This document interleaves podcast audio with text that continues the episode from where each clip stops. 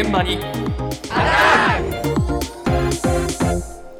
今朝の担当は西村志乃さんですおはようございます。おはようございますこの時期に気になるのが空気の乾燥です。いや乾いてるねカラカラですよね。東京では記録的に乾燥した日続いていましたし、ええやっと雨が降ったなと思ったら、今はこの大寒波ですから、ええ今度はたくさん暖房器具を使って、いつも以上にこの乾燥が気になるよという方も多いかもしれません。はいこうした中、今、家電量販店で売り上げが伸びて、大人気なのが加湿器です。加湿器ね、うん使いますもんね、使いますすよね。加湿器といってもですね、超音波式とか加熱式とか、まあ、ええいろんなものがありまして、さらにその一つの中でもたくさんの種類があるんですよね。今どんなものが人気なのか、ヨドバシカメラ新宿西口本店の家電コンシェルジェチームグループリーダー、山本真二さんに伺いました。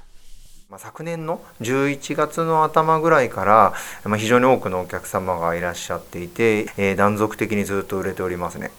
前年比大体110%とか115%とか、まあ、特に女性の方ですとか、えーエアコン使ってやっぱ乾燥するから加湿器買いたいと言っていただく方が非常に多くいらっしゃいます。特徴としてはやっぱりあのメンテナンス性ですかね最初はこうデザイン性だとか、価格だとかで商品を選ばれていたお客様が、まあ、実際使ってみるとちょっとこう手入れが大変だなとか嫌な匂いがしちゃうねなんていう方が非常に多くいらっしゃいましてメンテナンスがしやすいとか清潔性の高いものを使いたいということで非常に多くご来店いただいております。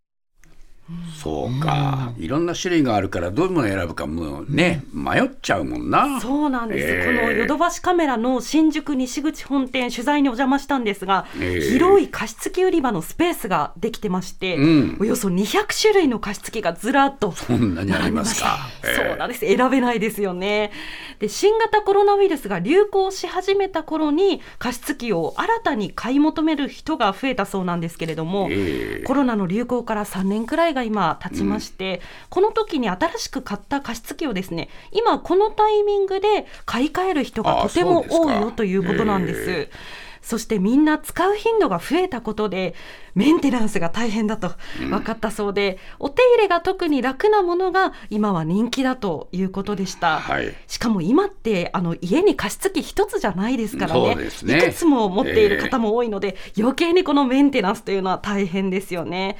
吹き出し口ですとか給水トレーなどのパーツを簡単に外して掃除できるものが人気だということでした。はいまた今は節電で家電を使うのは気が引ける面もちょっとはありますけれども、ええ。山本さんのお話ではこの加湿器で部屋の湿度を上げることでエアコンの温度を少し下げることもできると。ええ。加湿器で電気は使いますけれどもこのエアコンの電気代を少しだけ減らせる可能性もあるということでした。はいただこうやって加湿器が広がる中でですね新たに加湿器肺という病気も出てきているようです。ほ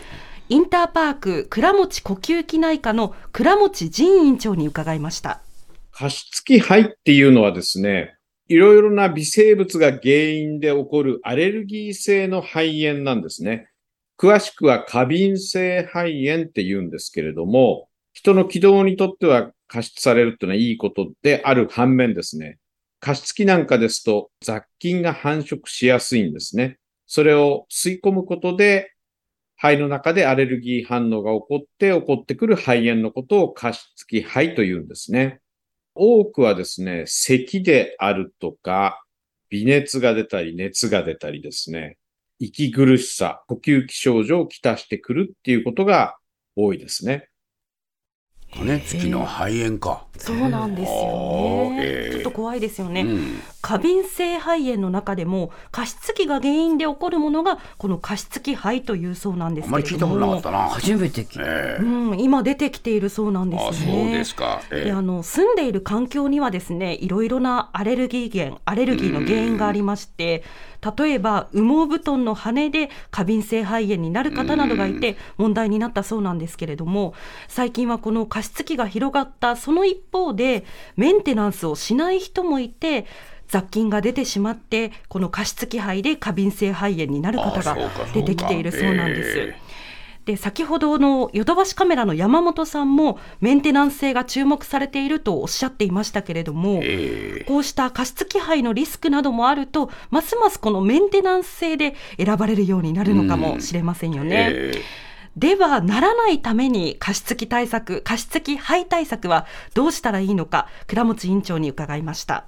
加湿器のタイプによるんですけれども、加熱をして蒸気を発生させるタイプの方が雑菌の繁殖は一般的には防ぎやすいですので、えー心配な方はそういったものを利用すると。ただし、電気代が高かったりとか、そんなに大量の水を一気に入れられないというデメリットがありますから、何より一番やはり確実なのは、しっかりとお手入れをしていただくと。まずは水道水をですね、使っていただいて、そして何よりも、あその水を入れるときにですね、さっと洗うと。で、週に一遍はですね、乾燥させていただくっていうことをしていただくと、ほとんど加湿器配は起こらないと思うんですね。